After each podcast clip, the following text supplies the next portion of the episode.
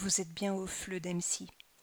Aujourd'hui, oh là là, sens glissant, attention, un sens peut en cacher un autre. Ce podcast est interdit aux moins de 18 ans.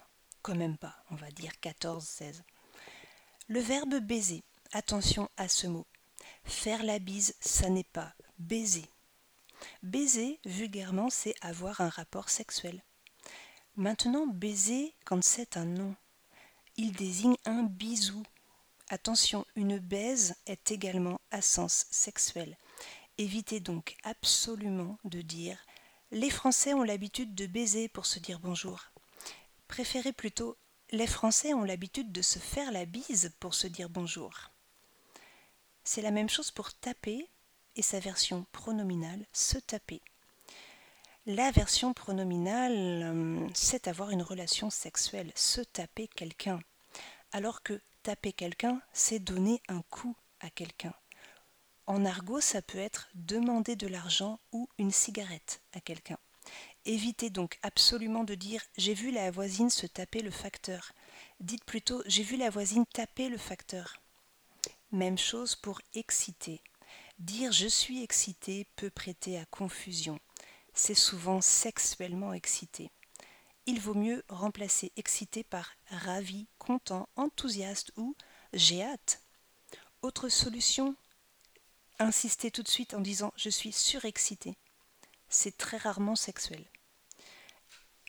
Évitez donc de dire je suis excité de passer la soirée avec vous. Dites plutôt je suis ravi ou j'ai hâte de passer la soirée avec vous.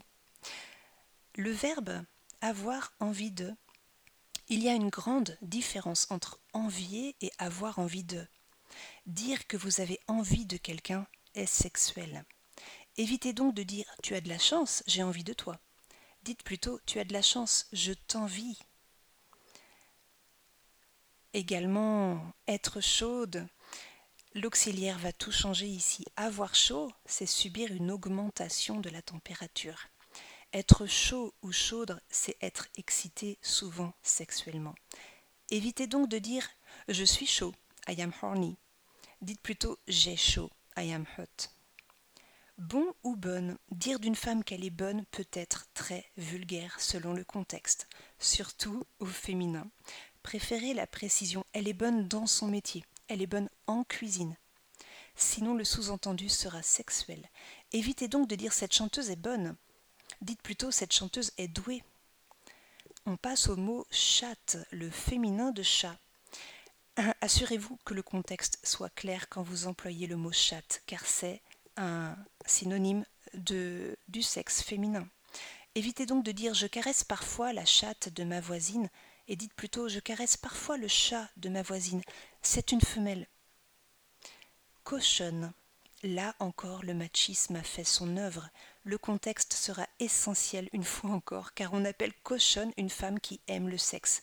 Ne dites pas je mange comme une cochonne, mais je mange salement, c'est mieux. Jouir. On ne peut plus jouir dans le, on, ne dit plus jouir dans le sens d'apprécier, profiter. C'est passé de mode, c'est ancien. Le sens le plus courant dorénavant de jouir est sexuel, atteindre l'orgasme. Évitez donc de dire il a adoré la pièce, il a vraiment joui, et dites plutôt il a adoré la pièce, il a vraiment apprécié. Préservatif. Ce mot ressemble à l'anglais preservative qui signifie conservateur, mais en français il veut dire condom. Le dispositif masculin anti, contraceptif anti-bébé. Évitez donc de dire il y a des préservatifs dans ces yaourts. Dites plutôt il y a des conservateurs dans ces yaourts. Enfin, c'est vous qui voyez, tout dépend du contexte.